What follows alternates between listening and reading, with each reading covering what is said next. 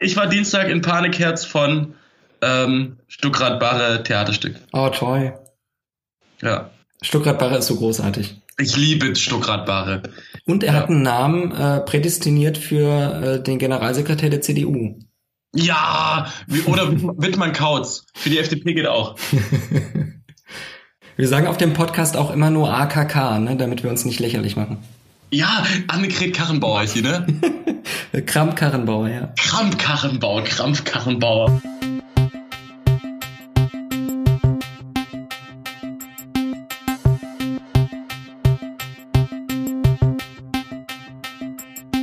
Hey Lukas, Hey Freddy, wie geht's dir? ähm, Montag, aber eigentlich ganz gut. Der Montagsblues, der Montagsblues. Freddy, schön, dass wir jetzt äh, unseren ersten Podcast machen. Wer es nicht kennt, ähm, das ist der Freddy und ich bin der Lukas. Wir sind ähm, Arbeitskollegen, ähm, sind Parteimenschen. Freddy bei der SPD Mitglied, ich bin bei den Grünen Mitglied. Und wir machen mal einen Podcast, wo wir einfach mal so locker flockig über Politik, aber auch ein bisschen ernst über Politik reden wollen. Äh, nur ernst, nur ernst. Nur ernst natürlich. Äh, Freddy, wie ist das, wie ist das gerade bei dir als, als, ähm, als Sozialdemokrat? Ich lese die ganze Zeit auch in Facebook, auf Twitter und man kriegt ja auch nichts anderes mehr mit und wir reden ja auch bei uns im Büro nur noch über Kroko und nur Kroko und uns hängt's einen aus den Ohren raus. Deswegen wollte ich mit dir heute Abend noch mal darüber reden. Ähm, Wie kann das wie kann ein Erneuerungsprozess funktionieren, wenn die SPD regiert? Also im Normalfall ist es, oder was heißt im Normalfall, beziehungsweise die FDP hat es ja auf die Kette bekommen, weil die am Boden lag. Mhm. Die hatten, die hatten äh, keine Parlamentsmandate mehr. Es war ein völliger Neuaufbau. Die Leute haben nicht mehr an ihren Ämtern und Mandaten gehangen und ähm, äh, es ist ja auch das Problem, wieso willst du Strukturen erneuern, wenn du selber von denen die ganze Zeit profitierst, weil du ein Mandat oder ein Amt hast? Mhm. Ähm, wie soll das funktionieren, auch gleichzeitig stärker zu mobilisieren, gegen eine Regierung zu äh, agieren? Ähm, wie soll das funktionieren, Freddy? Was glaubst du? Warum sollte man sich denn in der Regierung schlechter erneuern können als in der Opposition? Das, das Argument verstehe ich wirklich einfach gar nicht. Soll ich es erklären? Ja, erklär mal. Du hast ja in der Opposition die Chance, auch mit Vorstößen zu kommen, die du nicht umsetzen musst. Ja. Das hat Mobilisierungskraft. Wenn du in dem Alltag bist von, von Regierungsarbeit und ein Ministerium führst wie Arbeit und Soziales, ähm, dann kannst du schlecht mit, mit Forderungen kommen aus der Opposition heraus, womit du Menschen mobilisieren kannst, ähm, die dich dann bei der nächsten Wahl wählen werden. Ja, aber wir haben ja 440.000 Mitglieder und die werden nicht alle Ministerposten bekommen. Aber du wirst doch zugeben, dass du in einer Fraktion nicht gegen die, weniger gegen die Regierung wetterst. Die Partei zu erneuern bedeutet doch nicht gegen die Regierung zu wettern. Das wäre ja furchtbar. Also gehst du davon aus, dass es keinen Unterschied macht? Nee, ich, äh, einen Unterschied macht es natürlich irgendwie, aber ich sehe überhaupt nicht ein, warum man die SPD nicht erneuern können sollte, wenn sie auch gleichzeitig regiert. Also äh, finde ich, ist wirklich kein Widerspruch. Das war aber auch nicht mein Argument. Ich habe gesagt, dass es schwieriger ist. Ja, vielleicht ein bisschen, aber ich meine, die Partei gibt's 150 Jahre, die kriegt auch schwierige Dinge hin. Ich sehe wirklich nicht, dass das ein großes Problem wird. Laut aktuellen Umfragewerten in Bayern war es 14 Prozent, in Baden-Württemberg 12 Prozent. Ähm, ich glaube in Nordrhein-Westfalen 23 Prozent, zuletzt 15,5.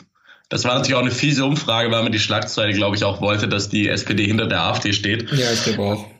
Und du sagst schon, über 150 Jahre gibt's die Partei. Ähm, was muss jetzt getan werden, damit man dich Du bist doch, du bist auch ein bisschen enttäuscht. Tu mal nicht so, als würde es alles an dir vorbeigehen. ähm, damit man dich wieder irgendwie dazu kriegen kann, geil, ich bin froh, hier bei der SPD zu sein. Ich bin nach wie vor froh, bei der SPD zu sein. Ähm, dabei hilft der Konflikt gerade auch. Also diese GroKo-No-GroKo-Nummer führt ja dazu, dass in der Partei auch wieder so ein bisschen Leben aufkommt. Das ist überhaupt nicht schlecht. Ähm, insofern es die Partei nicht zerreißt zumindestens, aber da gehe ich jetzt mal nicht von aus. Aber ich habe schon das Gefühl, dass äh, wir uns gerade gesellschaftlich in einem Umbruch befinden. Das hat viel mit diesem Internet zu tun, ähm, mit Digitalisierung und ganz bizarren neuen Öffentlichkeiten, die da so entstehen. Ähm, bei der Digitalisierung natürlich mit Auswirkungen auf Arbeitswelt und das ist irgendwie Kernthema der SPD. Und ich habe bis jetzt nicht das Gefühl, dass die SPD da hinreichend Lösungen entwickelt hat. Ich habe selber auch gar keine. Also äh, wahrscheinlich gibt es auf diesem Planeten noch niemanden, der das komplett absehen kann. Aber ich würde mir zumindest mal wünschen, dass die Partei anerkennt, dass es diese Herausforderung gibt und wieder ein bisschen mutiger ähm, in etwas radikaleren Lösungen denkt. Ähm, vielleicht auch immer mit der Maßgabe von, wir wissen auch nicht so genau, ob es funktioniert, aber wir würden gerne folgende Dinge mal ausprobieren, weil wir wissen, die Herausforderung ist einfach da und äh, wenn wir nicht versuchen, das jetzt zu bewältigen, dann, dann tut's halt keiner. Ähm, also ein bisschen mehr Anspruch an die eigene Programmatik braucht die SPD, glaube ich, wieder. Das wird sie jetzt nicht in der großen Koalition umsetzen können. Das finde ich aber auch gar nicht so wahnsinnig schlimm. Also ich habe ich stelle mir jetzt eher vor, dass die SPD in den nächsten vier bis acht Jahren diese Lösung langfristig entwickelt und davon dann nachfolgend wieder ein bisschen ähm, profitieren kann. Das wird jetzt nicht im Hauruck-Verfahren gehen. Dafür sind die Herausforderungen auch irgendwie zu groß und unübersichtlich. Also ich könnte dir ja nicht mal in drei Spiegelstrichen runterschreiben, was sie genau sind. Ähm, aber ich habe das Gefühl, dass wir das alle fühlen, dass es sie gibt. Du sprichst jetzt so, oder korrigiere mich, falls ich das falsch verstanden habe, du gehst jetzt davon, die SPD soll das machen. Kannst du da als einfaches Mitglied nicht auch mal was reinwerfen? Doch, müsste ich sogar, müssen wir jetzt alle als SPD-Mitglieder viel mehr als vorher. Wie ist da bei euch die Kultur? Also kannst du da sagen, wir müssen jetzt zum Beispiel mal als SPD fordern, das Grundeinkommen auszuprobieren. Jetzt kann ich einen Antrag machen auf so einem SPD-Parteitag mhm. und dann geht, geht die Luzi ab. nee, die Luzi geht nicht ab. Ähm, da, das ist definitiv eine Schwäche der SPD, dass wir nicht so, wir haben Debatte nicht mehr wirklich drauf. Also das ist wirklich ein, ein kulturelles Problem in der Partei, das muss sich jetzt ändern. Aber nützt ja nichts und ich glaube, das muss sich die Basis auch selber ankreiden. Also es ist nicht nur ähm, die da oben der Parteivorstand der Debatte unterdrückt, weil es bequem ist, sondern ähm, die Basis muss auch irgendwie ähm, sich mal einen Tick besser organisieren. Da sehe ich die Verantwortung schon bei der Basis und beim Parteivorstand. Wie werden bei euch Programme gemacht? Also anscheinend war das Parteiprogramm nicht überzeugend. Das war halt eine Verlängerung der, der, der alten Legislaturperiode. Ne? Und das ist, glaube ich, äh, auch irgendwie erstmal der Normalfall. Also ich finde zum Beispiel, es gab ja auch irgendwie, nageln wir nicht drauf fest, aber ich glaube, dass 70 Prozent des Koalitionsvertrages von der SPD äh, programmatisch umgesetzt wurden. Mhm. Ja, habe ich irgendwo gelesen. Ich muss mir mal nachgoogeln, dann können wir das auch irgendwie unter dem Podcast in die Links reinhauen. Ähm, aber die Basis ist ja nicht überzeugt davon mhm. ist er eigentlich überzeugt davon, dass von diesem Programm, also 70 Prozent davon wurden umgesetzt, dann ist man vom Programm nicht überzeugt oder ist man einfach von dieser, von, von der Führungsspitze nicht überzeugt oder ist es beides? Da habe ich jetzt natürlich auch keine Antwort drauf, aber meine Einschätzung wäre, dass es zuallererst eine ganz große Abneigung gegen die große Koalition ist. Und das hat auch ein bisschen was damit zu tun, dass man dann wiederholt als kleinerer Partner mit dem in Anführungszeichen Erzfeind zusammenarbeiten muss. Das fühlt sich natürlich irgendwie nicht so richtig toll an. Der zweite Punkt ist vielleicht dann auch noch das Personal.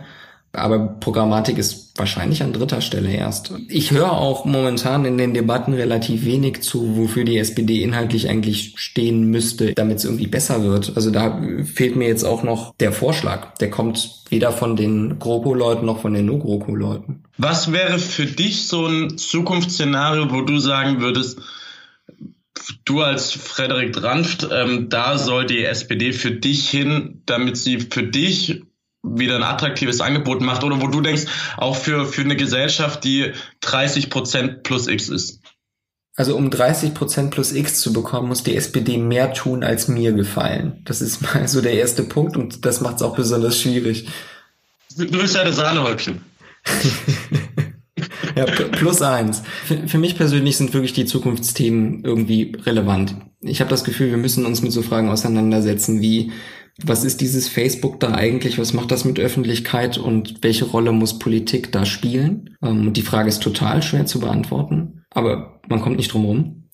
Das sind aber definitiv nicht Fragen, mit denen man auf 30 Prozent plus X kommt. Die SPD muss neben diesen Zukunftsthemen auch weiter Leute im Blick behalten, die auch so ein bisschen eine konservative Neigung haben und äh, so Worte wie Heimat nicht befremdlich finden. Und auch Menschen, die sagen, dieses Links-Rechts-Schema, also die SPD ist für, für Gerechtigkeit und äh, wir, wir stehen für den in Anführungszeichen kleinen Mann ein, kämpfen für die Schwachen. Ähm, das, das Thema ist, auch wenn man das äh, irgendwie in letzter Zeit auf tot geschrieben sieht, glaube ich, nicht tot. Also die Gerechtigkeitsfrage wird uns auch in den nächsten Jahren noch, äh, noch verfolgen. Und auch da muss die SPD Antworten finden, aber es sind wahrscheinlich 2018 andere als 1998. Aktuell ist es ja so, dass die Anführungszeichen Arbeiter und viele der gefühlt Entrechteten sich dazu entscheiden, entweder die AfD oder die Linke zu wählen. Mhm. Also auch ganz viele, die früher die SPD gewählt haben, sind jetzt Nichtwählerlager und jetzt halt ins AfD-Lager gewechselt. Warum schafft es die AfD eigentlich, die Menschen zu mobilisieren, die, äh, von denen du gerade gesprochen hast, die sich entrechtet fühlen, die das Gerechtigkeitsthema ähm, wichtig ist und nicht wollen, dass andere ihnen Dinge wegnehmen? Ja, das ist eine gute Frage. Also ich glaube, was man, ähm, auch wenn es richtig, richtig weh tut, der AfD irgendwie zugestehen muss, ist, dass sie äh, kommunikativ schon äußerst geschickt agiert. Und damit meine ich jetzt gar nicht den Inhalt, sondern äh, welche Kanäle früh bespielt wurden. Ähm, also auf, auf Facebook läuft es bei der AfD irgendwie äh, deutlich besser als bei den anderen Parteien. Das mag mit der zweiten Frage zusammenhängen von, die AfD hat es natürlich auch deutlich leichter mobilisierende Themen zu finden, weil sie A nichts umsetzen muss und weil sie B sich darauf verständigt hat, wir sind jetzt erstmal populistisch und versuchen so viele Stimmen wie möglich irgendwie in unser Lager zu bekommen. Und es ist natürlich einfacher, mit einfachen Lösungen Menschen zu begeistern, als mit schwierigen. Und die Herausforderung für die SPD wird jetzt irgendwie sein, ähm, zu überlegen, wenn wir dieses Gerechtigkeitsthema anpacken. Also ich sag mal zum Beispiel Kinderarmut. Ähm, wie schaffen wir es dann, dafür A, eine Lösung zu finden, die äh, irgendwie halbwegs tragfähig ist, weil sonst bringt der ganze Versuch ja überhaupt nichts. Ähm, und B, wie kann man diese Lösung dann eigentlich so kommunizieren, dass Menschen das verstehen, darin vertrauen und sagen, okay, das traue ich der SPD auch zu, dass sie das umsetzt ähm, weil die SPD natürlich jetzt momentan immer das Problem hat, dass man ihr vorwerfen kann, ja, aber ihr wart ja seit 98 x Jahre an der Regierung. Ähm, und das macht es natürlich ein bisschen schwieriger, als wenn man aus dem Nichts kommt wie die AfD äh, und einfach mal lustig alles fordern kann. Das hatte ich mir zuletzt auch, auch überlegt. Das klingt so jetzt ganz dystopisch, ganz schlimm. Aber eigentlich wäre wär das mal gar nicht so doof, in so einem Bundesland, wo die so richtig schlecht aufgestellt sind, einfach mal regieren zu lassen, wo die so voll verkacken. Wo da alle sehen, okay, ihr könnt nicht regieren, ihr behauptet zweimal, aber ihr kriegt es nicht auf die Kette. Glaubst du, das funktioniert? Ich bin mir da echt total unsicher. Bei den Piraten war es ja so, die wurden gewählt, weil sie ein, ein neues Demokratieversprechen hatten. Ihr Demokratieversprechen war, mit unseren Aushandlungsprozessen, mit der Schwarmintelligenz kriegen wir die besseren Lösungen hin. Die haben sich aber nur verstritten, deswegen wurden sie dann auch nicht, nicht mehr gewählt. Die AfD geht dahin und sagt, wir machen die anderen Parteien weg. Und wir, mhm. die sind ja darauf irgendwie so dieses ähm, Steve Bannon-Momentum zu sagen, wir, wir, wir lassen ja alles brennen. Ne? Mhm. Und wenn die in der Realpolitik ankommen, können wir mir vorstellen, dass sie einfach alles völlig verkacken. Wäre es bei der AfD in Deutschland nicht das weltdümmste Experiment zu sagen, okay, wir, wir geben den jetzt mal irgendeinen Landtag und gucken, was passiert. Also ich fühle mich dabei unwohl. Ich will das nicht machen, Freddy. Das war alles hypothetisch. Aber mir ist noch was anderes eingefallen. Äh, ich weiß, als Sozialdemokrat kann man das auch nicht mehr hören, weil man ständig von dieser Person angerufen wird. Aber ähm, die Sozialdemokratie ist ja implodiert in, in vielen europäischen Ländern, in den Niederlanden und auch in Frankreich. Und ja, habe ich gehört. Der, der, der, Hast du schon mitbekommen? Ja, ja, das, das ist so rumgegangen. Ist der Macron ein neues Modell Sozialdemokratie? Nein, natürlich nicht. Warum ruft er dann ständig euren Parteichef an? das ist auch so eine Scheindebatte. Also jetzt irgendwie Corbyn und, äh, und Macron da äh, hochzuheben, als das sind die zwei Alternativen, die die deutsche Sozialdemokratie hat. Das ist so, so dermaßen plump. Also man kann wahrscheinlich von beiden voll viel lernen. Ähm, aber es ist nicht so, als stünde die SPD vor der Alternative Macron oder Corbyn. Ich glaube aber, sie steht vor der Alternative oder be beziehungsweise nicht vor der Alternative, aber sie muss eigentlich den Zielkonflikt lösen. Sind jetzt die Partei für die äh, Kosmopoliten, also die, die weltoffen sind, eine liberale Gesellschaft wollen und die eher denken, wir profitieren von der Globalisierung, oder gehören sie eher zum traditionellen Lager, ähm, zu sagen, wir sind Modernisierungsskeptikerinnen und Skeptiker, die eher das Gefühl haben, dass sie geschützt werden müssen, weil die Globalisierung mit all den Folgen, mit Migration und so weiter, ihnen eher Nachteile bringt. Es gibt ja auch diese geile Studie von der Bertelsmann Stiftung, die die Milieus ausgewertet hat nach der Wahl wo gezeigt äh, wurde, dass die SPD so gut wie keine Stammmilieus mehr hat, sondern eigentlich überall bei 20 Prozent liegt. Mhm. Das heißt, wenn du mehr Stimmen mobilisieren möchtest, musst du ja eine Polaris einen Pol von, von, von, von einer gesellschaftlichen Konfliktlinie besetzen. Ist das nicht der Abschied von der Volkspartei? Also das sagt sich, das klingt jetzt bizarr bei 15,5 Prozent, das sehe ich ein, aber ähm, ich sehe, wenn man die zwei Pole aufmacht, für die SPD keine Chance über 30 Prozent zu kommen, wenn man sich auf einen einigt. Die SPD hatte aber trotzdem immer den Pol auf Seite der Arbeitnehmer zu sein. Und heute hat sich ja die Konfliktlinie eher verschoben zu sagen, bist du in der Bertelsmann-Studie nennt man das äh, Modernisierungsbefürworter oder Skeptiker. Also profitierst du von, von der Globalisierung und von den Folgen der Globalisierung oder ähm, stehst du dem eher skeptisch gegenüber? Die AfD schafft es ja gerade in den Prozenten höher und höher und höher zu gehen, weil sie eben als einzige Partei direkt auf diesem, mehrheitlich auf dem Pol sitzt von den Modernisierungsskeptikern. Das ist der Riesenvorteil der AfD, das macht es für die viel leichter. Ja.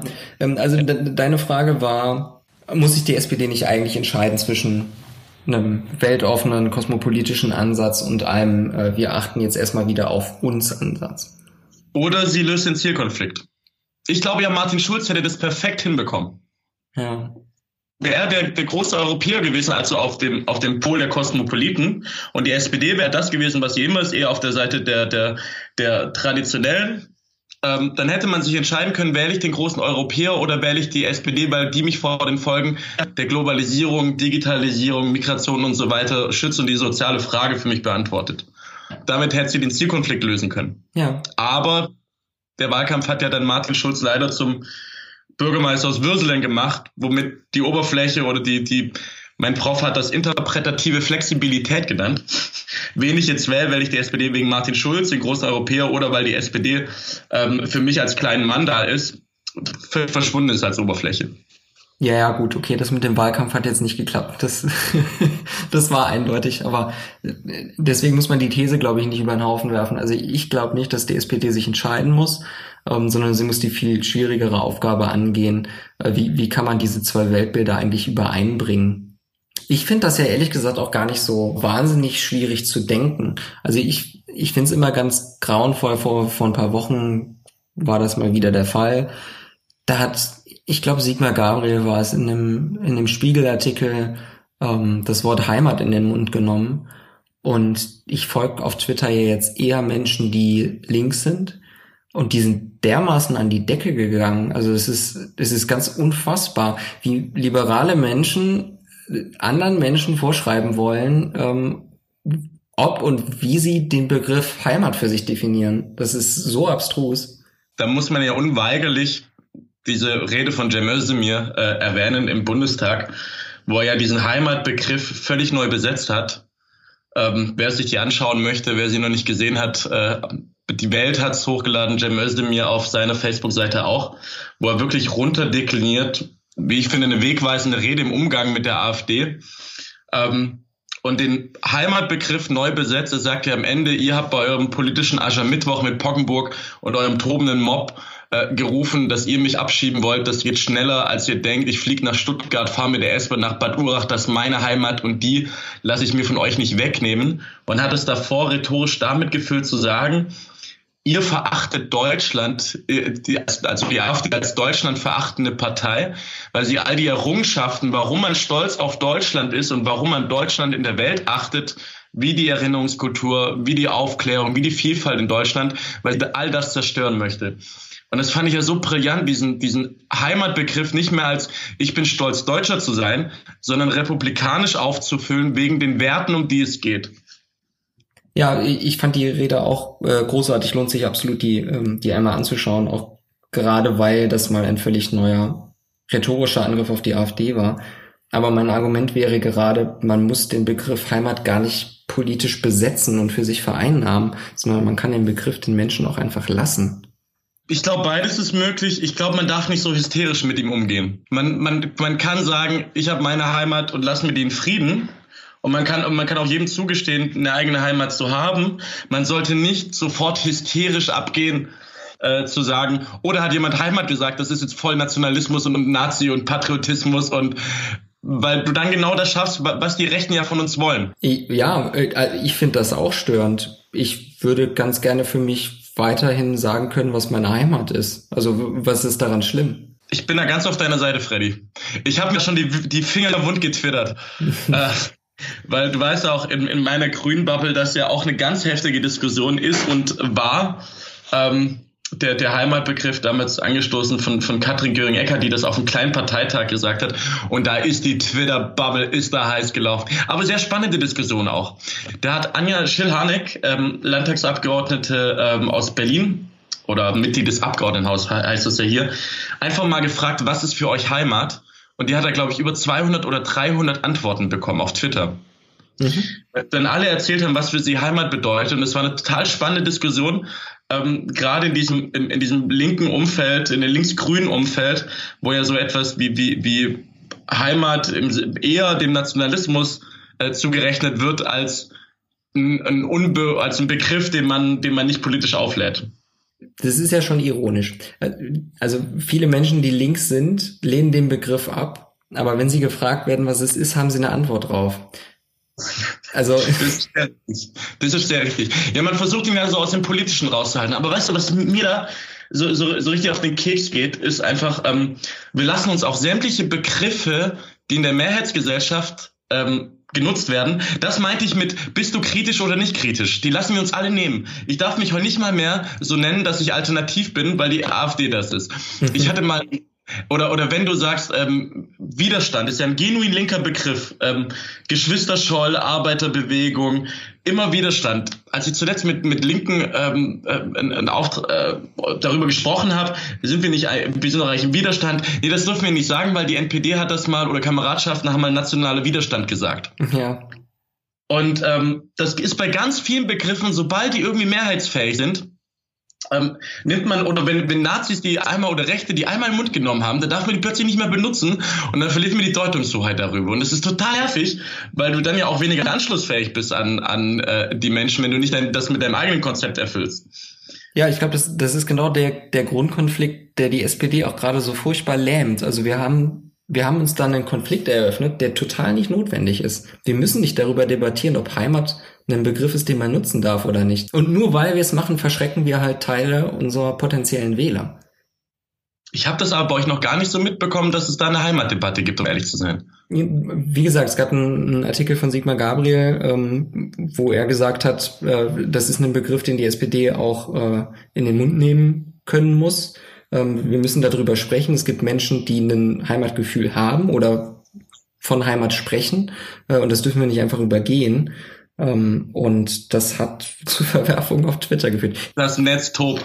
Ähm, ich finde das ja auch echt wichtig und ich finde, das ist auch die große intellektuelle Stärke der, der, der Linken, der politischen Linken, wo wir uns ja auch zugehörig fühlen. Ähm, dass man solche Konzepte hinterfragt, dass man Begriffe hinterfragt, weil Begriffe strukturieren ja auch das Denken. Ich finde es aber, immer ganz schwierig, wenn, wenn das zu so einem Automatismus führt, dass man alles kritisch hinterfragen muss und dann eher daraus ein Politikum draus macht, anstatt ein Politikum draus macht, wie erreiche ich eigentlich mehr Menschen. Das Thema Heimat ist eins, das ist so ein vollkommen künstlicher Konflikt. Also warum führt den überhaupt irgendwer? Naja, der ist ja nicht, also künstlich ist der ja nicht. Also wenn in Cottbus Leute demonstrieren und sagen, äh, uns wird die Heimat genommen, weil Flüchtlinge hier sind, dann ist es ja kein künstlicher Konflikt. Wenn Leute in Deutschland sagen, ähm, wir haben, äh, ich, wenn ich durch meine Stadt laufe und ich sehe da lauter Menschen und ich fühle mich nicht mehr so, dass es meine Heimat ist, weil Menschen aus einem Kulturkreis kommen, Migration, dann gibt es einfach Menschen, die das beschäftigt. Also ich glaube nicht, dass das ein künstlicher Konflikt ist, weil das Konstrukt, was diese Menschen da ja haben, ist meine Heimat, Anführungsstriche, geht kaputt. Wir können mit diesem Begriff weniger anfangen, aber es hat eine gewisse, er hat eine Relevanz für bestimmte Menschen, die uns einfach abhanden kommen, weil sie sich nicht mehr repräsentiert fühlen, wenn man von solchen Begriffen ablässt und sie auch nicht politisch behandelt. Ja, aber das ist doch kein sonderlich gutes Argument. Also es gibt doch auch Menschen, die sagen, Deutschland den Deutschen oder äh, Deutschland muss Deutschland bleiben. Deswegen sollten wir doch nicht aufhören, das Wort Deutschland zu benutzen. Jetzt haben wir einander vorbeigeredet. Du, nee, du meintest ja, dass Heimat kein politisches, keine politische Debatte sein sollte. Nein, überhaupt nicht. Heimat kann eine, kann eine politische Debatte sein. Ich finde es nur, wenn man aus linker Perspektive den Heimatbegriff kritisch hinterfragt, was ja total sinnvoll ist, sollte man immer ja. tun, frage ja. ich mich halt, wie kann man dann zu dem Standpunkt gelangen, dass Heimat ein Begriff ist, den man abzulehnen hat. Meinst du, weil man ihn dann schon politisch bewertet, obwohl man das gar nicht möchte? Ja, man schiebt den Begriff ja offenbar Leuten zu, die das eigene Weltbild nicht teilen und brandmarkt das als, das ist nicht gut, das ist nicht so, wie ich mir Deutschland vorstelle. Freddy, was ist für dich Heimat? Was ist für mich Heimat? Hm. Ich glaube, bei mir ist das relativ einfach, was daran liegt, dass ich meinen Wohnort so minimal verschoben habe in den äh, paar Jahren, die ich bisher hatte. Und deswegen ist Heimat für mich wirklich der Ort, an dem ich lebe. Also ganz plump und langweilig. Du lebst da doch schon immer. Ja, ich lebe da schon immer. Und das ist total schön, wenn man so gewöhnt ist an eine Umgebung und Menschen kennt, die hier so noch drumherum leben. Als du im Silicon Valley gelebt und gearbeitet hast, also wer es nicht weiß, der Freddy ist ein kluges Köpfchen, der war mal in Silicon Valley. Wolltest du das jetzt klarstellen für den Fall, dass... nee, aber, aber das, das ist ja, ich finde halt deine Biografie so unendlich spannend, weil du halt, du warst in Remscheid, ne? Remscheid, NRW-Stadt, wie sie aus dem Bilderbuch ist, so. Wie war das, als du in Silicon Valley warst? Wie war da dein Heimatgefühl? Da hatte ich ehrlich gesagt auch Heimweh, so ganz klassisch. Was, was, was hat dir gefehlt? Ja, also ehrlich gesagt, gefehlt hat mir da überhaupt gar nichts, weil es äh, weil es einfach super interessant war und man ständig abgelenkt war und alles neu war. Das ist ja. Äh ich, mu ich muss gerade was programmieren, ich kann gerade nicht an Heimat denken. nee, das, das, das ist nie vorgekommen. Programmieren kann ich auch gar nicht. Ähm, ich glaube, das, was, äh, aber das reflektiert man ja erst später. Aber ich glaube, das, was mich am aller, aller, allermeisten gestört hat, ist diese grauenvolle US-Architektur. Also diese Häuser, die nichts aushalten, diese Wände, die nichts sind. Dieses, äh, wir bauen das mal für die nächsten sechs Jahre und gucken da mal weiter. Das ist, das fand ich einfach furchtbar. Und dann ist so ein altes, schönes bergisches Schieferhaus, was hier so rumsteht, in Schief und Scheel, aber da halt schon 150 Jahre steht, echt total großartig. Was ist US-amerikanische Architektur? Also ich kenne das ja wirklich bloß vom Umstiegsflughafen, jetzt als ich in, in Mexiko war für ein paar Wochen rumreisen. Hm. und, und aus dem Film, wo man weiß, dass irgendwie alles auf dem Reißbrett gemacht. Ja, okay, das, das ist ja mehr der Städtebau, das, das hat historische ja. Gründe und ist äh, zumindest mal effizient, das stört mich eigentlich nicht, wobei es auch ein bisschen, bisschen kurios wirkt. Und das war gerade so deutsch. Das ist effizient, das stört mich nicht. ja, da haben die uns mal was voraus. Ähm, praktisch ist es schon, dass man die Straßen so abzählen kann und so grob weiß, wo man ist in der Innenstadt. Ähm, die Architektur ist halt, ähm, es ist eigentlich nur Fassade. Also von innen und außen sind US-amerikanische Häuser, so das Durchschnittshaus ist eigentlich nur Fassade und nicht also es hat halt kein Fundament, es hält nichts aus, es hält keinen Schall ab. Ähm, ist ganz bizarr, fand ich echt unschön. Was würde für dich, also soll jetzt ein Heimatministerium geben und alle sind schon völlig offen dran zu sagen, das ist alles Kacke und, und scheiß Heimatministerium und so. Und ich finde es ich find's auch völlig gaga. Also ich finde, das ist so ein, Kretschmann hat das so geil auf den Punkt gebracht, der meinte, das ist so ein Kitsch, da könnte man auch gleich ein Liebes, Liebesministerium machen. Das, das fand ich ganz geil. Ist das nicht genau diese, diese linke Arroganz, die zu nichts führt? Also zu sagen, Heimat ist Kitsch? Nein, Heimatministerium ist Kitsch. Hm, also weiß ich, ich nicht. Die, in den Umfragen vor der Bundestagswahl war das wichtigste Thema immer diese, immer die Flüchtlingsfrage. Ähm, und das hatte offenkundig irgendwie was mit dem Thema Heimat zu tun. Von daher finde ich es jetzt erstmal nicht schlecht, dass Politik darauf reagiert und ja, das ist erstmal nur ein symbolischer Move, also da muss ja null Legislative hinterstecken. Ähm, aber das als Zeichen an die Bevölkerung zu senden im Sinne von, wir haben verstanden, dass das für euch ein Thema ist, das ist doch Demokratie. Klar musst du dich damit beschäftigen. Also du musst ja beschäftigen, was haben, was haben die Leute für Probleme und was kann man daran ändern. Ich habe einen, ich hab einen Vortrag gehalten, der, äh, der heißt Politisch-strategische Kommunikation gegen Rechtspopulismus.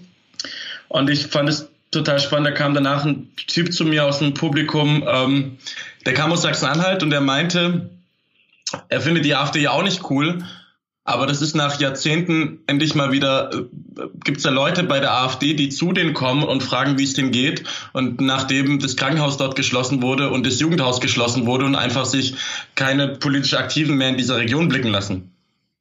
Quasi die sich dafür einsetzen, dass dort Heimat ist, so hart es klingt. Ähm, in dem Kontext, dass die Leute auch AfDler wählen oder dass die in Ostdeutschland Volkspartei ist, muss man sich auch überlegen, haben wir den Osten oder haben wir strukturschwache Gebiete nicht viel zu lang vernachlässigt? Das ist eigentlich die demokratische Frage. Gibt es nicht Menschen oder gibt es Schichten in der Gesellschaft, die sich einfach von der Politik vernachlässigt fühlen? Ob das jetzt Heimat ist oder nicht, oder ob es eher ist, dass, dass Landstriche, dass da einfach nichts mehr los ist und das eher diesen, diesen dieses Heimatliche auflädt, das ist, glaube ich, eher zu diskutieren, als diesen Heimatbegriff politisch aufzuladen. Hm, aber die stört das Heimatministerium schon, oder? Ich will das ja geil aufladen. Ich glaube, so ein Heimatministerium wäre nicht die Aufgabe von so einem Heimatministerium, ein Strukturprogramm von mehreren Milliarden aufzusetzen in den Gebieten. Das muss nicht nur sächsische Schweiz sein, sondern kann auch Gelsenkirchen sein, kann auch Pforzheim sein, ähm, wo man sagt, okay, hier sind Menschen, die ähm, die sich von, von der Politik im Stich gelassen fühlen, die, Prote die besonders stark Protest wählen, um dort zum Beispiel äh, demokratiefördernde Programme zu machen, um Strukturaufbauprogramme äh, umzusetzen. Also, dass man quasi die Heimat, die wir haben, die, die republikanische Heimat, so wie Cem mir das aufgeladen hat, um die zu schützen, weil ich also ich finde Heimat ist auch, dass die Leute sich, dass nicht äh, irgendwie tausend Anschläge auf Flüchtlingsheime pro Jahr passieren. Äh, ja, absolut, da sind wir auch vollkommen beisammen. Ich habe das mal angeguckt in Bayern da macht, da hat die hat das Heimatministerium zum Beispiel E-Government und sowas zur Aufgabe. Mhm. Also dass quasi ähm, der Staat näher und einfacher bei den Menschen ist. Dass ich auch mal, dass ich auch mal eine einfache Steuererklärung machen kann. Da fällt mir ein, und da passt das Thema Heimatministerium, das, was du gerade gesagt hast, ziemlich gut zu. Ich glaube, die eine Variante, in der ich quasi meine Heimat verliere, ist, dass ich hier nicht mehr leben kann, weil zum Beispiel kein Arzt in der Nähe ist, keine Schule in der Nähe ist, äh, es keine Busverbindung gibt oder generell ÖPNV, das Leben für mich an diesem Fleck dann wirklich unerträglich wird. Und dann steht man als Mensch halt vor der vollkommen bizarren Entscheidung seiner Heimat und man kann das halt als Heimat ansehen, da wo man lebt, ähm, wirklich aufgeben zu müssen, weil einfach Infrastruktur fehlt. Und wenn ein ja. Heimatministerium sich um das Problem kümmern würde, also das ist ja das ist de facto ein Problem im ländlichen Raum, ähm, sehe ich daran nichts Schlechtes. Ja, also wie gesagt, es kommt echt drauf an, was für Referate werden da gebildet, ähm, was sind die Aufgaben dieses Heimatministeriums. Das ist ja auch ideologisch einfach aufgeladen, dass man das so genannt hat. Aber ist das nicht auch richtig? Also, was für ein Begriff wäre dir denn lieber? Das war jetzt eher eine Feststellung statt irgendwie eine Bewertung. Ich habe darüber auch noch nicht länger nachgedacht, um ehrlich zu sein. Ich habe, ich habe, als es rausgekommen ist, habe ich bloß getwittert, was, was die alles machen sollen. So habe ich so mit Programme für Antifaschismus und sowas. Wie hätte man das sonst nennen können? Die Frage ist, was sind die Aufgaben? Also die CSU hat sich das genommen. Ähm, bisher muss man sagen, dass ja die, die CSU-Strategie, diesen Rechtspopulismus ähm, zu fahren, ja voll nach hinten losgegangen ist. Also bisher hat davon vor allem die AfD profitiert, was auch damit zusammenhängt, wenn halt die CSU die ganze Zeit sagt, die die CDU macht alles scheiße und äh, und kriegt die Flüchtlingsfrage nicht äh, auf die Kette und ähm, kann die Menschen nicht integrieren und bliblablub. Und man kann halt bloß den Bein die CSU wählen und nicht im, im Bund, dann wählt man natürlich das Original. Bisher hat diese Strategie vor allem der AfD geholfen. Da ist jetzt die Frage, nützt das jetzt was, dass man ein Ministerium auf Bundesebene hat von CDU, CSU, das Heimatministerium heißt? Vielleicht. Weil wenn das im Bundesministerium ist, dann denkt man ja auch, das gehört zur CDU. Ich glaube, dann ist die Frage, für wen machen die da was? Wenn die CSU ist ja auch dafür bekannt, dass sie sehr viel Geld lieber den eigenen äh, Wahlkreis weiterleitet, wie Dobrindt, der irgendwelche Straßen da bauen äh, ließ, die niemand braucht, während die Rheinebene Geld braucht. Ähm, also wenn Heimatministerium bedeutet, das Geld geht nach Bayern, dann hilft es natürlich nicht. ja, äh, da sind wir zusammen, das sehe ich genauso. Ich hatte, ich hatte eine total spannende Diskussion vor drei Tagen. Da bin ich mit einem mit einem äh, super interessanten und hochintelligenten äh, Mann ähm, ein Freund von mir, auch in der Politik aktiv, ein Sozialdemokrat, um den See gelaufen und fünf Stunden lang und wir haben nur geredet über Gesellschaft, Politik und so weiter und der meinte dann, wir haben auch darüber gesprochen, auch über Heimat und was das mit, mit Migration und Geflüchteten und so weiter bedeutet für Deutschland. Und er meinte, müssen, müssen wir uns nicht einfach mal eingestehen, dass es einfach viele Menschen gibt, die keinen Bock auf Islam und Migranten und Migrantinnen haben und ähm, einfach nicht wollen, dass die hierher kommen? Also wir reden immer so viel über Kommunikation, ist das jetzt gut oder schlecht, dass man es Heimatministerium nennt, aber muss sich nicht einfach faktisch etwas ändern? Also dass eben das, das Krankenhaus nicht schließen muss oder dass eben wieder mehr Angebote vor Ort sind, dass die, ähm, dass die Menschen, dass junge Menschen dort auch bleiben wollen. Ich war mal in Mecklenburg-Vorpommern bei so einem Jugendbeteiligungsprogramm. Da ging's, da haben die Jugendlichen nur abgekotzt und gesagt, sie wollen da alle wegziehen aus Mecklenburg-Vorpommern, weil aus Jugendhäusern heute Seniorenheime gemacht werden. Also ich glaube, wenn sich ein Heimatministerium sowas auf die Fahne schreiben würde, dort gerade ländlichen Gegenden wieder Leben reinzubringen, dann ist es vielleicht was Gutes. Ja, ich glaube auch. Darf man das jetzt Heimatministerium nennen? Also ich, wir sind uns einig, es muss faktisch etwas ändern. Ja, äh, das wäre total schön, aber ich finde auch den symbolischen Move schon korrekt. Ja, ich tendiere gerade sogar ein bisschen dazu, dass ich dass ich strategisch vielleicht sogar klug fand. Aber meine Frage ist nicht, ob das strategisch klug ist oder nicht, sondern ich glaube wirklich, dass es in einer Demokratie richtig ist, wenn Politik auf Stimmung und sei es vollkommen irrational, irgendeine ganz bizarre Angst vor irgendetwas aufnimmt und mit so einem Symbol zumindestens zugesteht, wir haben das gehört und wir haben das im Blick. Ich glaube, das ist schon ein Erfolg. Das Symbol, was ich kenne, was so besonders wirkmächtig war, äh, war der autofreie Sonntag, äh, den Helmut Schmidt eingeführt hat. Und ähm, der, der hat, der war das? Der erste grüne Bundeskanzler war Helmut Schmidt. ja, Glasfaser und Grün, unfassbar. Stimmt, ne? der, der hätte viel länger regieren müssen. Ja. Ähm, ne, auf jeden Fall war da der Move ja auch ein rein symbolischer. Also einmal an einem Sonntag nicht Auto zu fahren, bringt der Umwelt natürlich nichts. Das hat auch damals ähm, in der Ölkrise äh, den Verbrauch von Öl nicht besonders reduziert. Ähm, aber es war halt ähm, ein total kluger Schachzug, weil Helmut Schmidt es dadurch geschafft hat, in der Bevölkerung das Thema einfach mal aufzumachen. Deswegen glaube ich, dass Symbole in der Politik sehr wichtig sind. Ja, das haben wir damals auch versucht mit fünf fünf Mark für einen Liter Benzin. Aber wir waren nicht so klug wie Helmut Schmidt. Ja, man muss sich schon die richtigen Symbole suchen. Also Veggie Day nicht so richtig gut. Ey, Veggie Day, das war in so einem, so einem Kack-Halbsatz. Und das hat er nämlich aufgegriffen. Das war, das war alles, ah, das war alles aber es ist schön, dass das den Grünen auch passiert und nicht nur der SPD. Wir leiden da ja zusammen. Ja. Lukas, was nehmen wir von heute mit? Ja, was nehmen wir von heute mit? Ähm, ich fand eine Perspektive auf, auf die SPD spannend. Auch wenn wir die jetzt schon öfter diskutiert haben, was die da draußen ja nicht wissen. Wir haben Millionen von, von Pilotfolgen. ich fand diese Heimatdiskussion von, von dir spannend, weil wir, weil wir die noch nicht äh, davor hatten und wir, glaube ich, so ein bisschen auf den, äh, auf auf den Zug aufgesprungen sind, dass es, dass es vielleicht gar nicht so unklug ist, das Heimatministerium zu nennen. Das nehme ich, das nehme ich jetzt wirklich mit, weil ich, ich da, glaube ich, auch so, so vorurteilsbelastet bin. Also einfach aus, aus, aus, ähm, aus der eigenen Sozialisierung heraus, dass man da eher rangeht zu sagen, oh nee, Nationalismus doof und vielleicht ist es ja nicht doof für Leute, die das wirklich gerne haben wollen und denen das auch gut tut, dass in der deutschen Politik auch mal solche Begriffe eingeführt und genutzt werden. Das, das nehme ich, das nehme ich wirklich von heute mit, Freddy. Guck mal, rot-grüne Unterhaltung wirken. Ja, und, und ich nehme mit, dass, dass du im Silicon Valley ein bisschen, bisschen Heimweh hattest aber nicht immer Zeit, weil du halt programmieren musstest. ja, ich habe da ja Computer studiert. Ja, der Freddy hat Computer studiert. Hast du Empfehlungen von irgendwelchen Sachen, die du diese Woche mitgenommen hast? Boah, diese Woche war so wahnsinnig viel los. Aber da die, die Heimatdebatte ja irgendwie heute äh, ganz interessant war, würde ich empfehlen, ähm, der beste Kolumnist im letzten Jahr mal mindestens, äh, den ich so gelesen habe, ist äh, Ross Douthart von der New York Times der sich mit so Fragen aus sehr konservativer Position äh, auch ständig beschäftigt. Es ist, glaube ich, für jeden, der sich eher links verortet, aber total hilfreich, ähm, da einfach mal reinzulesen, vorurteilsfrei. Auch wenn es an manchen Stellen echt richtig wehtut. Boah, das wollte ich schon immer sagen. Freddy, hauen wir das in die Kommis? Das hauen wir in die Kommis. Okay, sehr gut. Was würdest du denn empfehlen? Von dieser Woche? Ähm, Oh, ich habe so viele Artikel noch offen, die ich lesen möchte. Das ist ganz schlimm. Äh, aber ich kann empfehlen, ich habe von, von Michael Seemann, ist das richtig, Michael Seemann, ne? Ja, ist korrekt.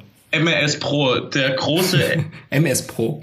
MS Pro, für mich einer der großen Nischen, der ist eigentlich in einer Nische, aber ist einer der großen Denker unserer Generation. Er hat nur nicht so viel Reichweite. Der hat ein, ein, doch, der hat viel Reichweite, aber außerhalb dieser expeditiven Bubble eigentlich nicht so sehr. Der hat einen geilen Artikel darüber geschrieben, was eigentlich die ideologische äh, Komponente von Blockchain ist. Also warum gerade solche Personen wie Alice Weidel, die Fraktionsvorsitzende der AfD, ähm, eine Keynote darüber halten oder das bei den Republicans in den USA und den Anarchokapitalisten und den Libertären so gut ankommt. Super spannender Artikel. Und ich habe es ja vorhin erzählt, ähm, dass ich vor, vor drei Tagen mit einem guten Freund fünf Stunden um den See gelaufen bin und das war so inspirierend, dass ich danach ähm, erstmal schlafen gegangen bin, weil ich völlig fertig war. Das war in Brandenburg. Ich bin in Wedding zurück und bin am Pennen gegangen, weil ich so durch war. Deswegen würde ich euch einfach mal wieder empfehlen, es soll jetzt auch minus fünf, sechs, sieben, minus 14 Grad werden. Einfach mal, einfach mal fünf Stunden um so einen See laufen, warm anziehen. Mit einem guten Freund, wo es Spaß macht. Ist ja auch ein Stück Heimat, so ein See. Ich, ja, das meint er auch. äh, dann vielen Dank fürs Zuhören und wir sehen uns dann ähm, in Kürze. Ciao, Lukas. Ciao, Freddy.